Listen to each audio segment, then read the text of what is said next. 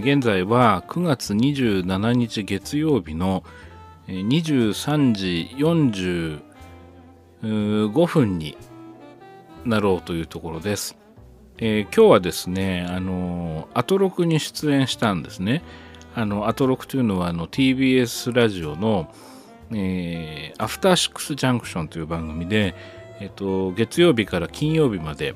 えー毎日夕方の6時から夜9時まで3時間放送されてる生番組でライムスターの歌丸さんが司会の、カルチャーキュレーション番組です。で僕はあの定期的に出演させていただいてるんですが今日はですねあの未公開映画おすすめの未公開映画紹介みたいな形で30分ぐらいのね30分弱ぐらいのコーナーに出させていただいたんですけどもその中でえっ、とこの作劇ラジオの話になりましてでまあ三宅がポッドキャストをやっているらしいぞっていうようなことをですねあの知ってくださった方が多分聞いてくださってるんだろうなと思うんですけどもでそのまあちょっと緊急配信っていうほどの話でもないんですけどちょっと今、えー一本撮っているところです。で何をね話そうかっていうとですねあの資料館の新作の話はちょっと別途また改めてちゃんとアップしますのであの悪魔のせいなら無罪ってやつですねこの間の話の続きです。シャープ2の続きは、あの、配信します。えっと、これは、あの、間もなくね、10月1日から資料館のその新作が公開になりますので、そのタイミングに合わせて、えーアップしようと思ってるんですけども、で、今何を撮ろうとしてるかというと、あの、よく考えてみると、この番組のその趣旨とかですね、あるいはその、まあ、なんでこういうことをやってんのかっていうような話を全くしないで12話を配信してたなっていうことに今更気がつきまして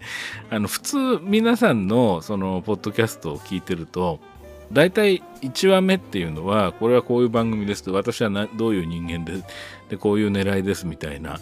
こういう狙いで番組をやってますみたいな話をするのが常だと思うんですけど、まあ、どういうわけかそれを一切やらずにですね僕は始めてしまったのであのまあそういう話もしといた方がいいのかなっていうことでちょっと撮り始めています。あのですね今日のアトロクでちょっとお話したんですけどもうーんなんでポッドキャスト番組をやろうと思ったかっていうと実はすごくシンプルでアトロクっていう番組の中で、まあ、あの番組プロデューサーの橋本さんがポッドキャストの番組を定期的に紹介されてるんですよね。でそれをきっかけに僕もその聞くようになったんですけどいろんな番組を。でねあのリスナーのそのアトロクっていう番組のリスナーの方たちが結構ポッドキャストの番組を配信されてるんですよね。でそれをその検索してその分かる範囲内でえかなりの数聞きましてで僕すごいまあ、ハマってしまってそこに あのめちゃくちゃ面白いっていうそのどの方の番組もでこれなんだろう？これすごい面白いんだけどみたいな感じになってるんですよ最近。前いわゆるマイブームみたいなやつですね。でそのななんですかね？こうもともとそのラジオはよく聞いてはいるんですよ。その TBS ラジオの番組にね、あのよく出させていただいてるっていうのもあるんですけど、まあそれはそれとして、その自分もラジオのリスナーとしては、本当にラジオの番組が好きなんですが、その、ポッドキャストの、その一般の方がやってる番組の面白さっていうのが、やっぱりなんだろう、僕の中ではものすごいこう響いたんですよね。うーん、なんですかね。だから、うーん、いわゆる正規のラジオ番組が、まあそれ自体がね、テレビとかに比べると、なんだろう、ある程度こうフリーというか、その自由度が高いというか、あのー形式ばってないというか、まあそういう魅力がそもそもあるんだとは思うんですけども、でもとはいえやっぱり有名なラジオ局とかそれこそ TBS ラジオとかの番組が、まあ、いわゆるプロがしっかり作ったコンテンツっていうような感じになっているんだとするとリスナーの方たちの番組っていうのは僕の好きなあの未公開映画とかに近いような非常に独特のこう何て言うんですか感性というか価値観というか ごめんなさい。そういう魅力をあの感じるんですね。で特にやっぱり魅力を感じたのはあの多くの方がご自分の言葉でねそのご自分のリズムでというかなこうご自分の価値観で、えー、何かについて語ってるっていうのが、まあ、すごく面白いし魅力的だし楽しいんですよね僕はね聞いててね。であのうわいいなっていうその楽しそうだなっていうでやってみたいなみたいな感じです。あのものすごくシンプルに動機を言うと。であの真似してみようみたいな もう本当に身も蓋もないんですけどもうそれ以上でも以下でもないんですよ。特に何かあの考えがあってこうものすごく綿密なプランを立ててこう何かこうこうなんかね満を持して三宅さんが番組を始めたとからしいぞみたいに言ってくださる方ももうすでにいらっしゃるんですけどもありがたいんですが深い意味はないんですよ。正直言うとね。思いつきというか。ただなんでしょうねこうアトロク、まあ、前の番組ね、その歌丸さんが前やられてた、あの、タマフルって呼ばれてそのウィークエンドシャッフルっていうね、もう長く続いた、11年続いた番組に僕30回ぐらい出させていただいて、もうその時もいろんな面白い、その切り口を試させていただいて、あのー、本当楽しかったですし、アトロクも、その、フューチャーパストっていう金曜日のね、その番組を1週間振り返って、まあ、紹介していく、コーナーみたいなのもあのもうレギュラーみたいな形でねその定期的に出させていただいて自由に喋らせていただいてはいるんですがちょっとそれとはまた別にですねその自分がその脚本家とかあの、まあ、スクリプトドクターとかその、まあ、映画とかテレビドラマとかを作ってるねそのその主に作劇という切り口の立場で作ってる人間としてあのなんか日々感じていることとか考えたこととかですねそういうようなことをあのやっぱね自分で忘れてっちゃうんですね。やっぱ年取ってきたのか何なのか分かんないんですけどそのこう映画を、まあ、見たりしててもうーんなんで自分はこういうふうに感じたんだろうとかあの例えば自分が仕事で脚本書いててもあのなんでここでこういうふうにひらめいたんだろうとかあるいはこのアイデアを自分で引っ込めちゃったんだろうとかっていうようなことがあの忘れてしまうというかこう、まあ、そういうようなことがすごく増えていてでちょっとこう何て言ったらいいんだろうなこう残しておきたくなったんですねその自分がどういうふうにこう思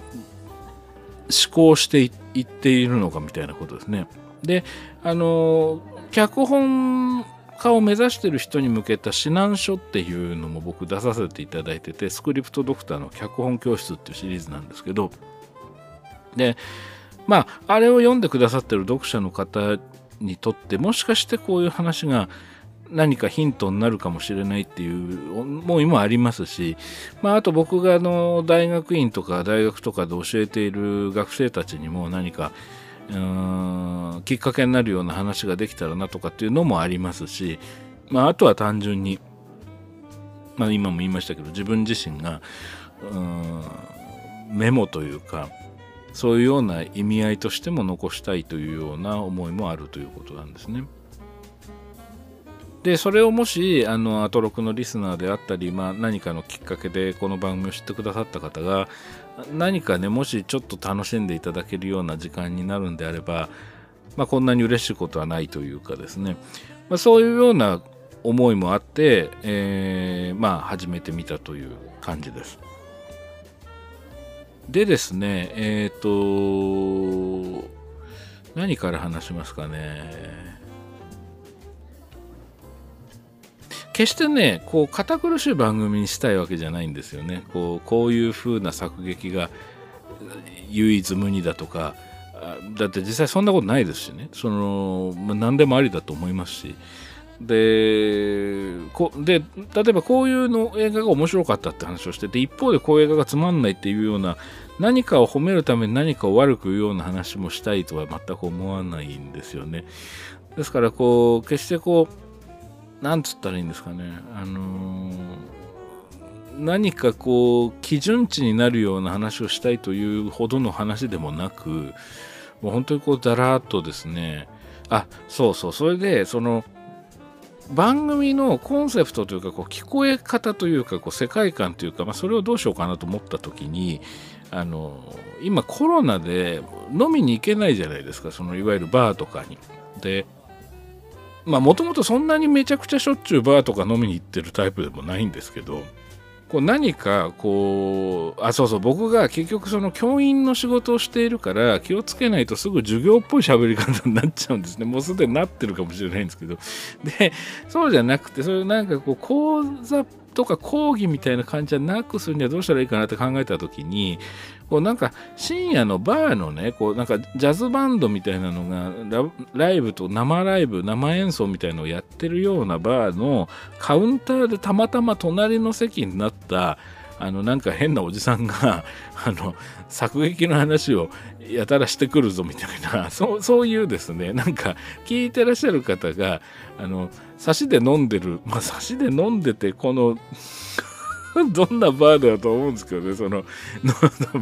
静かにお酒飲みたくてバーに行ってるのに、カウンターで隣にたまたまいたおじさんがですね、資料館がどうしたこうしたとか言ってね、あれ構造的になんとかみたいな、そんなことずっと話してるバーっていうのも嫌なバーだとは思うんですけどね、そんな誰も覚えてないようなね、パープルピープルイーターの話とかね、されても困るよってあるかもしれないんですけど、でもなんかこうそういううこうバーで話を聞いてるみたいな、まあ、そそういうようなこうちょっとあのー、だから聞いてらっしゃる方もねもうお酒飲みながら聞いていただいてもいいでしょうし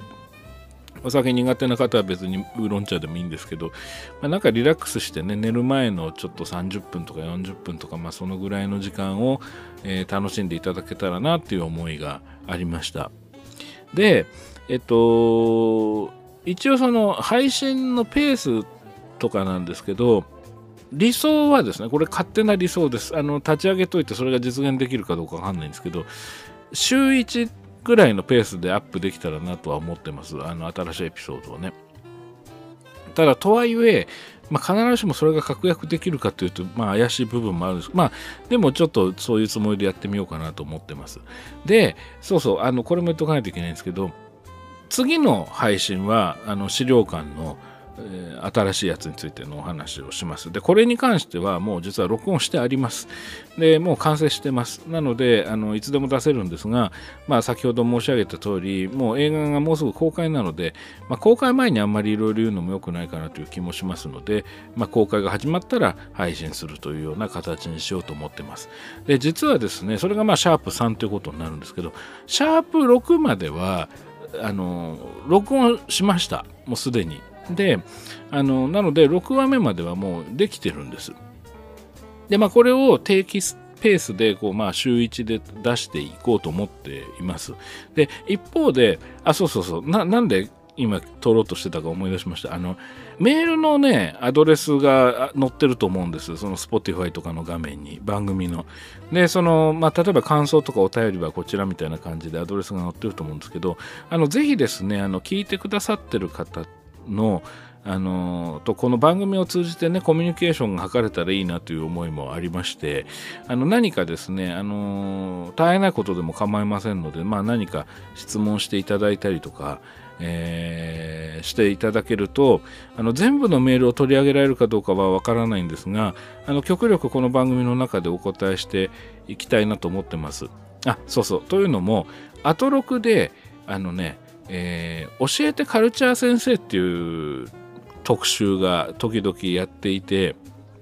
で僕何回かやらせていただいたんですね。そのなんか教えて映画先生っていうのを2回と、あと教えてホラー先生っていうのをやったんです。でやっぱりね、あのたくさんメールを番組にいただいてでそれをディレクターの方から読ませていただいて、まあ、すごく面白かったですし極力答えてはいったんですが、まあ、例えばあんな形で質問していただいてもいいかなというか質問していただけるとあの答えられることは答えたいなというふうに思ってます。であの一方でですねあのー、結構ガチな作劇の話をこの番組はしていくと思うんですよね。もうすでにしてると思うんですけど、あの、シャープ1と2でね。で、あのー、例えばご自分がその作劇とかそんなにあんま詳しくないとで映画もそんなに詳しいわけじゃないからなんかそういう専門的なことがわからないと質問しちゃいけないのかなみたいに、えー、と感じてくださる方もいらっしゃるかもしれないんですがあの全くそんなことありません、あのー、もう何でも聞いてください。僕が答えられることは答えます。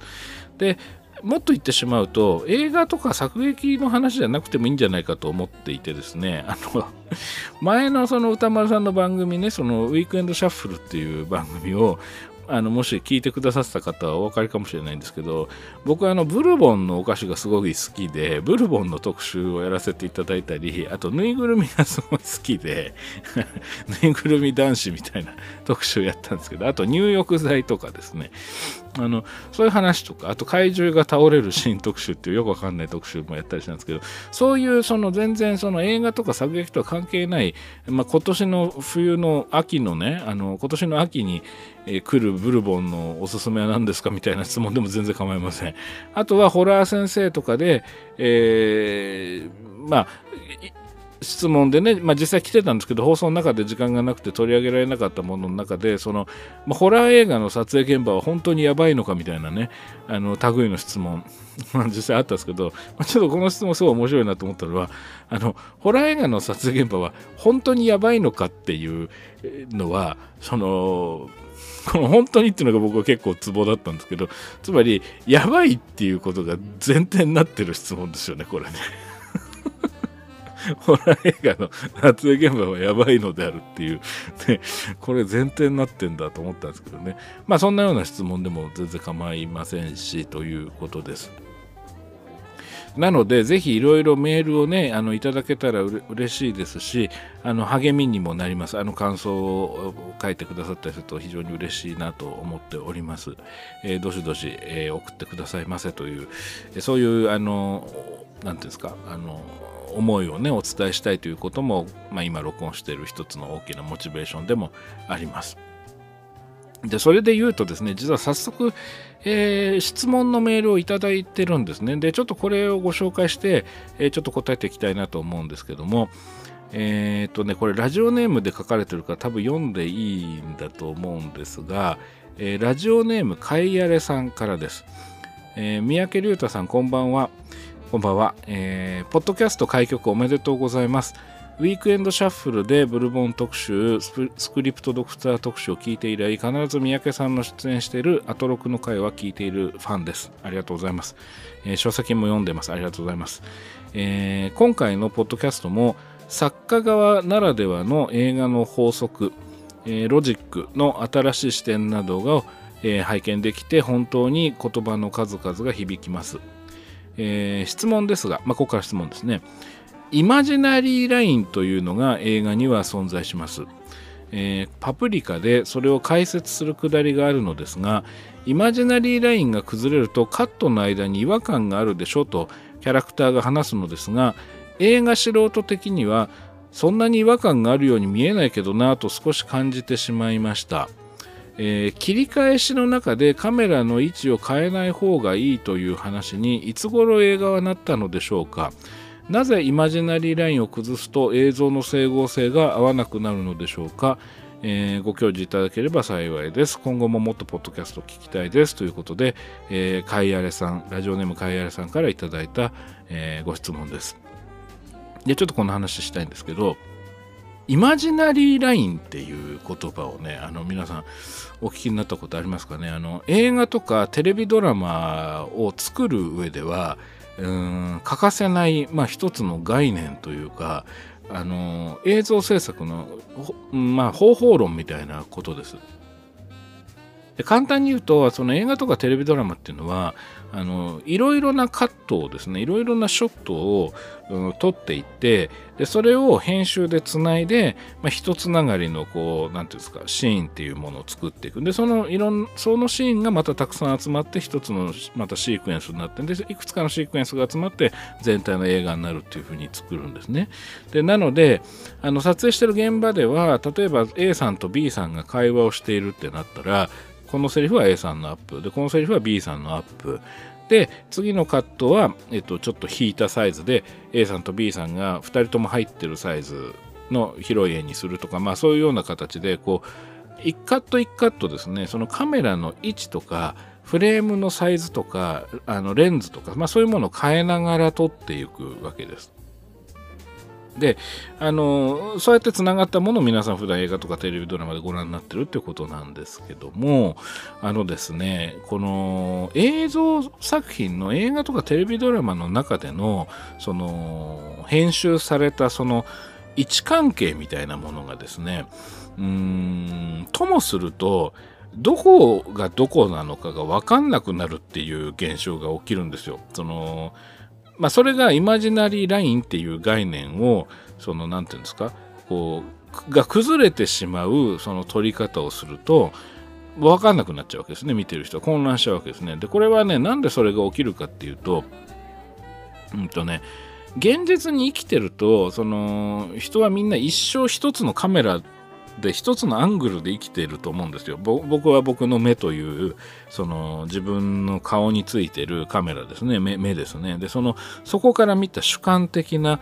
あの映像というかイメージっていうものと一生付き合っていくので自分が見てるものっていうのは自分の位置から見てるのでまあ絶対にここで位置関係が分かんなくなるなんてことはありえないわけですけど、まあ、映画とかテレビドラマっていうのはまあカメラっていうその自分とは違う他人の目みたいなものを通してですねいろんな位置からですね普通に生きてると見られない位置にこうどんどんどんどん移動しながら映像を撮ってそれをつないでいくわけですよね。でそうするとそのある時にその映像の中でその、A、さっき A さんと B さんって言いましたけど本当は向き合ってお芝居をしてるはずなのにその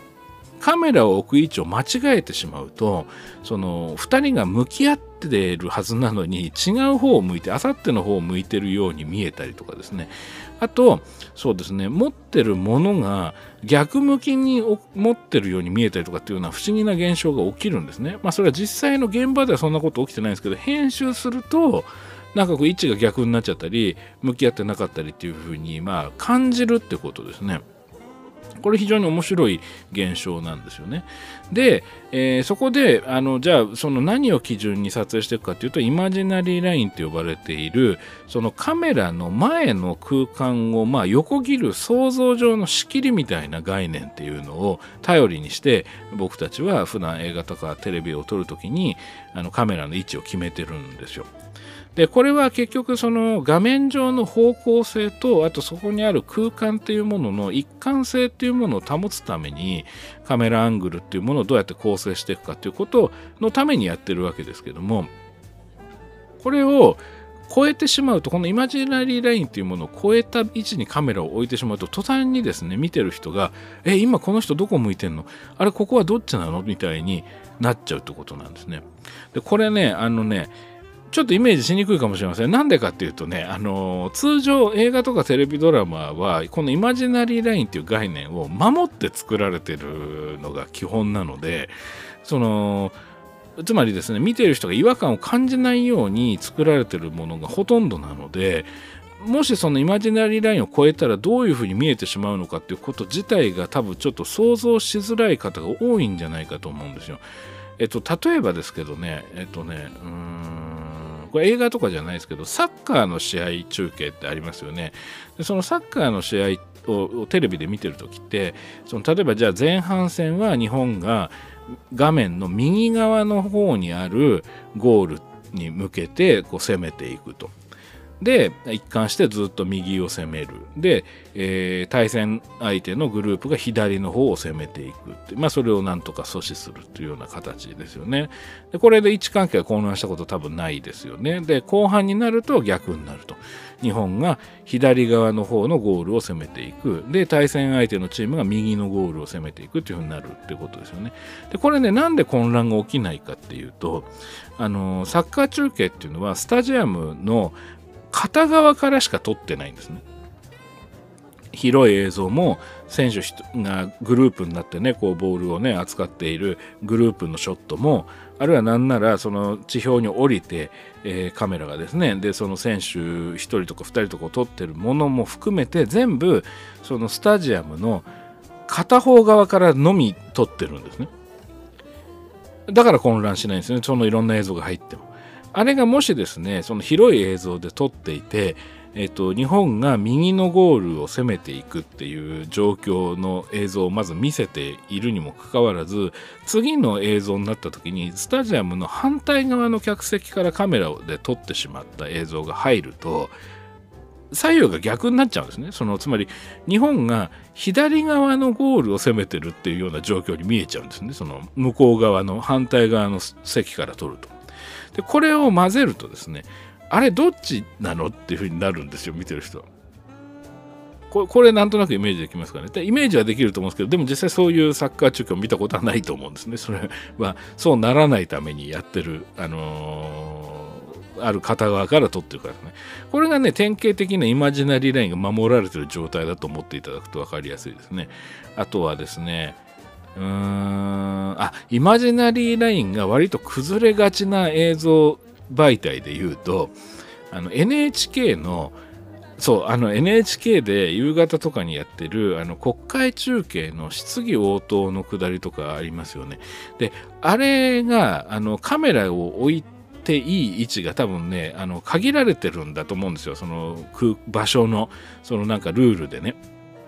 で時々ね、イマジナリーラインを超えてる映像が出てくるんですよ。で、あの例えば、えっ、ー、とね、野党側の人が質問をすると。で与党側の人が答えるって。でこれは大抵の場合野党側の人が、えっと、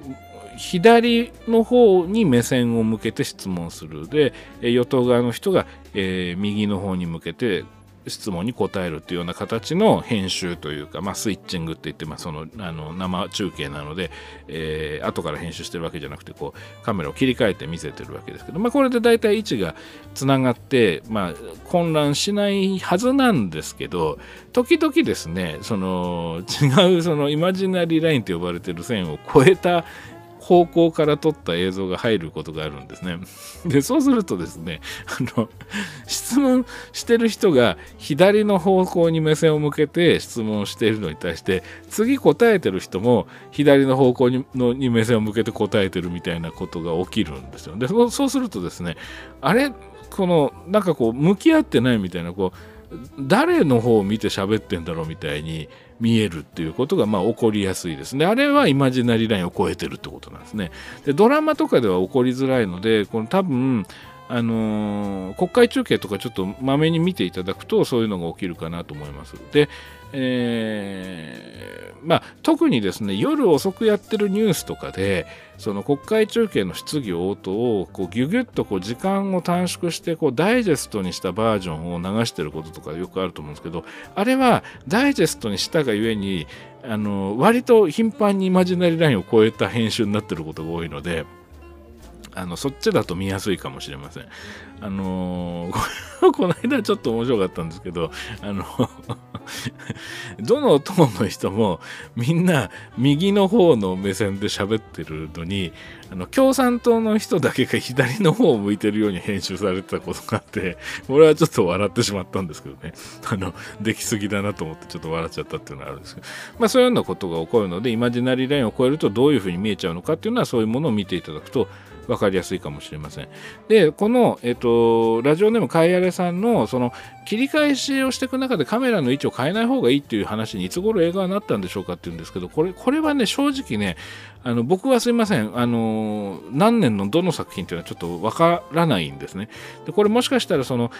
映画を作ってる人っていうよりもその映画の評論家の方とか研究者の方の方がお詳しいかもしれないですね。でただですね、まあ、いわゆるその古典と言われているその国民民の創生という映画とかあるいはその旧ソ連のですねその戦艦ポチョムキンとかね、まあ、あれも編集が有名な映画ですけどああいうものを見ていくと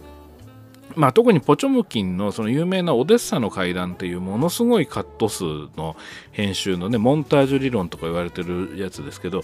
はもうめちゃくちゃいろんなアングルの映像が入ってきてで、まあ、あの大勢の人がわーってなってるのをこうこうパッパカパッパカカット変えていくのであの方向性が合ってる編集の部分もあればあれここどこだみたいになる瞬間があるのも事実です。で特に有名なその階段をあのこ転んでしまった子供がですねあの軍人にこう踏みつけにされていくと。でそれをその母親が気づいてわーって頭抱えるっていう、まあ、編集のシーンがあるんですけどもこの時のその母親の目線とその踏まれてる子供の位置っていうのがちょっと不思議な感じになっていてあの現代の映画では起こらないまあ、ちょっとした違和感っていうものが生じてたりしますね。で、あれはまあ実はイマジナリーラインの、えー、を超えている一種の表現だと思います。まあ、表現というか、まあ、意図してそうしてたのか、それともあの当時のそのまだ映画のですね、その方法論っていうのが完全にまだこうスタンダードな状態が確立されきってない状態で、しかもものすごい量の人数の人たちに芝居をつけて、まあ、パッパカパッパカいろんなアングルを撮ってるうちに、まあ、ちょっと混乱が生じたっていうことなのかもしれないんですがちょっと位置関係が分かりづらくなる瞬間はありますね。でああいうような形で昔の作品のイマジナリーラインっていうものがこう超えてしまう瞬間というのはいくつか映画の中に記録はされています。で国民の創生もあの、まあ、割とそのなんていうんですかね、スムーズに編集されてはいるんですけども、それはね、ちょっとこう演劇的というか、こうカメラの位置が、まあ、演劇って例えばですけども、あの客席と舞台っていうふうに、まあ、はっきりと線引きがされてるじゃないですか。で、その客席は、例えば一番前にいるお客さんも、一番後ろにいるお客さんも、一番右後ろのお客さんも、左後ろのお客さんも、舞台上で、あの芝居をしている俳優が右にいるのか左にいるのかっていうことが混乱することはないですね。ね。で、これは何でかっていうと、舞台と客席っていうのの間にそれこそイマジナリーラインが超えてはおかしくなってしまう線が引かれていて、お客さんのカメラのアングルというか、お客さんの目線のアングルが固定されているので、仮に一番後ろでも一番前でも、その舞台より線、舞台にまっすぐ線を引いたこっち側から見てるっていう状況なので、えー、混乱が生じないわけですね。で、ごく初期の映画っていうのは、それに近いような考え方で、カメラの前に人が並んでいるとかカメラの前で、えー、一通りの芝居をするっていうのをまあ撮っていくでそれの サイズを変える例えばそのアップを取るとか、えー、引きを取るっていうような形で編集してたものに関してはあの演劇と同じでラインを超えないので、まあ、混乱は生じにくいわけです。まあ、ところが多分映画の歴史の中のどこかのタイミングで誰かがえ別に反対側にカメラ入ってもよくねっていうことに気がついたんでしょうねきっとね。誰だか知りませんけど誰かそういうことに気づいた人がいるはずなんですよで反対側に入ったらこういう絵が撮れるよねみたいな瞬間があったんだと思うんです。でその中でそのじゃあ反対側に入るにしても何か法則性がないと編集した時に変だよねっていうようなことも生まれてったんだと思うんですよね。でだんだんだんだんそのイマジナリーラインっていう考え方が、まあ、明確になってったっていうことなんだとは思います。でちなみにですけどそのあえて違和感を出すためにイマジナリーラインを意図的に超える瞬間っていうのもあの実際僕らが作っててそういう場面もあったことはありました。まあ、あんまりやらないですけどね、その、不用意に、この、なんていうんですかね、混乱を招くと、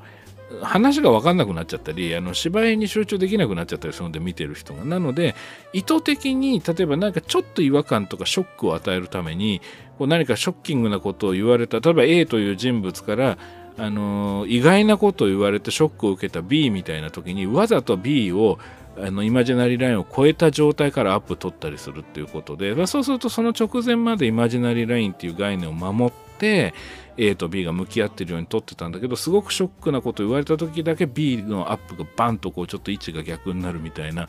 ことをやるのが効果的になるということもまああるといえばあります。はい。まあでも通常はあまりやらないですかね。わざわざはやらないですかね。うん。であとはですねそのまあこの貝原さんの質問の延長線上にあるのかなと思うんですけどイマジナリーラインってそもそもどうやって生まれてしまうものなのかっていうことなんですよ。つまりその映画を撮っていく時に、まあ、ある何か一つのシーンを撮るっていう時にじゃあそのシーンが始まった瞬間からイマジナリーラインがあるのかと。じゃあそのそのシーンの最初の1カット目っていうのは手前から取るべきなのか奥から取るべきなのか右から取るべきなのか左から取るべきなのかっていうのはもう決まっちゃってるのかっていうと実は必ずしもそうではないんですよね。もちろんそのライティングの都合上こっち側から取っていった方がいいみたいなことはまあ状況的にあるかもしれないですけどもでも基本的にそのシーンが始まった瞬間っていうのは別にどこの位置から取ったっていいはずなんですよ。じゃあ最シーンの最初の瞬間っていうのはイマジナリーラインっていうのは存在してないじゃんってことになると思うんですけど実はですね大抵その僕らがよくその仕事で気にしているそのイマジナリーラインが発生する瞬間っていうのは実はねえっとね目線がこう登場人物同士の目線が向き合った瞬間に発生すると。そのシーン自体のイマジナリーラインっていうのが発生するっていうふうに考えてます。つまり、例えばじゃあ、えーと、A さんという人が部屋に1人でいましたと、1人でいる状態だから、まあ、イマジナリーラインも何もない感じがすると思うんですけど、そこにじゃあ B さんが入ってきたとします。でそうすると、その入ってきた B さんに対して A さんが気づいて B さんを見た。で B さんも A さんを見たっていう瞬間に、この2人の人物の間には視線をつなぐ線っていうのが概念として発生するはずなんですよね。でそれがサイトラインって呼ばれてるものなんですけどこのサイトラインっていうものが発生するとこの瞬間からですねあの自動的にこう次にカメラを置いていい位置っていうののあのつまり配置領域ってちょっと難しい専門的な言い方で言うと配置領域って言葉があるんですがあのこのカメラの配置領域がこの A さんと B さんの目線をつないだ線のどちらかあの右か左か、まあ、手前か奥か、まあ、それは A さんと B さんの立ち位置によりますけどいずれにしてもその A さんと B さんが向き合ってるのをどちらかのあの180度の半円みたいに考えてですねこっち側から撮るかこっち側から撮るかっていうのが決まっちゃうっていうことなんですね。でこの決まっちゃってからは実はもうあのアップを撮るにしてもえーとまあ、バストサイズとかちょっと広めの絵とかいうのを撮るにしても絶対にこの半円のどちらかの側から撮らなければならないと、まあ、そうしないと見てる人は必ず混乱してしまうっていう。で逆に言うとそのあのー、そのそれはまあイマジナリラインですよね。でその線の範囲の中に収まってさえいれば実はあの方向性っていうのは画面上の方向性っていうのは一貫するのでそのサイズを変えてもですね例えばすごい極端な寄りを取ったり極端な引きを取ったりしても見てる人は位置関係が分かんなくなるってことは、まあ、ないと、えー、言われています。でこれあのー、ちょっと堅苦しく感じると思うんですよね。このなんかこうカメラがいろんなアングルで撮りたいのに、そのずっと同じ方向からしか撮っちゃいけないってことじゃんかって多分思われると思うんですけど、実を言うと、そのイマジナリーラインを明確に超えるっていうことが許されてるあの方法っていうのが一つあって、でそれがですね、あのー、ずっと守ってたイマジナリーラインとは別に新しいイマジナリーラインっていうのをそのお芝居の中で作っちゃうっていう方法なんですよ。でこれがですねどうやって作るかっていうとそのじゃあ A さんと B さんがまあじゃあ向き合っていますと。で、えー、これでまあイマジナリーラインがまあありますね。目線をつないで。でそのじゃあどちらかの方向からずっと撮ってるってなりました。でその部屋には2人しかいません。向き合った芝が続いています。ところがですねそのえっ、ー、と部屋の外からですね「おい B さん」っていうふうに C さんが声をかける声がしたとするじゃないですか。でその瞬間に B さんがそっちの方を向くと。A さんの方を見ていた B さんがえ、何？みたいな。あれ、その声って C さんみたいな感じで、そっちの方を向きますね。で、向いたら、次のカットはですね、あの、イマジナリーラインとしてずっと設定していた線は超えて大丈夫なんですよ。で、で、超えて、で、B さんが見ている方向から C さんがやってきましたっていうふうに、こう C さんがそのシーンの中に入ってくるという映画出てくると思うんですけど、これは、反対側その今まで A さんと B さんの間で組まれていたイマジナリーラインを超えた反対側から取っても全然大丈夫になるんですね。で逆に言うとこの瞬間から B さんと C さんの眼差しをつないだ新しいサイトラインでその結果カメラを置いてイマジナリーラインっていうのができちゃうとも言えるんですね。でこれなんで今超えることができたかっていうとそのお芝居の流れの中でこう目線が変わるっていうのが実はすごく重要ででそうすると古いイマジナリーラインに対して新しいイマジナリーラインが生まれるんですよね。でこれってね、あのー、実は専門的なあの呼び方があってこういうその目線を送ってそのラインをねその超えるために目線を送るショットっていうものなんですけどこれが入ると飛ばせるんですがこのショットをですねピボットショットっていうふうに呼ぶんですね。えっ、とねこれピボットショットっていうのはあの例えばですけど学生時代にバスケットボールやってた方とかね部活で、ね、ああピボットかってなる人もいるかと思うんですけどあのピボットってありますよねバスケットボールでこう軸足をそのままにして方向をこう変えるその手法というかありますよね動きがね。あれなんですね。あれと同じで要するに登場人物が立っていたり座ってたりする中で軸自体は変わらないでそのまま視線を変えるっていう動作をする。でそのショットが入ると次のカットで超えられる。次のショットでイマジナリーンを超えられるんですね。ですからその一つのシーンの中で新しいイマジナリーラインを設定するにはその今言ったようなピボットショットって呼ばれているその人物が目線を動かすショットっていうのを入れてでそれでその次からカメラのアングルをこう思い切ってあの今までとは反対側の位置に置くということがま可能になるというような決まりがあったりします。はい。で、これなんか参考の作品がね、その見れたらいいなっていう方もいらっしゃるかもしれないんで、一応おすすめの作品を言っとくと、えっ、ー、とですね、えー、エグゼクティブ・デシジョンっていう映画があるんですけど、えっと、まあ、アクション映画ですね。まあ、要するに、あの、航空機をがテロリストにハイジャックされて、で、そのテロリストが、その、なんか、あの、神経ガスみたいなのを使ってて、その航空機でテロを起こそうとしていると。で、それを、あの、解決するために、その特殊部隊と、その、神経ガスの専門家の博士が、あの、空中で、でそのこっそりですね、テロリストグループに気づかれないように空中であのステルス戦闘機みたいのに乗ってってですね、こっそり空中でドッキングをして、その飛行機の中に乗り移って問題を解決しようとするっていう、まあアクションサスペンスなんですけど、えっとね、これの中でね、映画が始まってどれぐらいだろう25分ぐらいかなそんな経ってないかなあのえっ、ー、とまあ、スチュワーデスで、まあ、当時はね、要するにその、えー、客室乗務員ですね、客室乗務員の女性が、ハルベリーっていう女優さんが客室乗務員の女性を演じてるんですが、この女性が同僚のその客室乗務員の女性と2人でテロリストにこう、あのー、飛行機の通路内をですね、こう、ぐいぐい押されて、あのお前らおとなしくここ座ってろっつってこう椅子に座らされるっていうシーンがあるんですよ。でこの時に実はそのその彼女たちの、えっと、近くのその壁のところにその乗客名簿があってですねでこの乗客名簿の中にテロリストに見られたくない人物の名前が書いてあるっていうことにその客室乗務員のハルベリーが気がついてでそのテロリストのリーダーに見つからないようにこっそりその乗客名簿をこうあの隠すっていうシーンがあるんですね。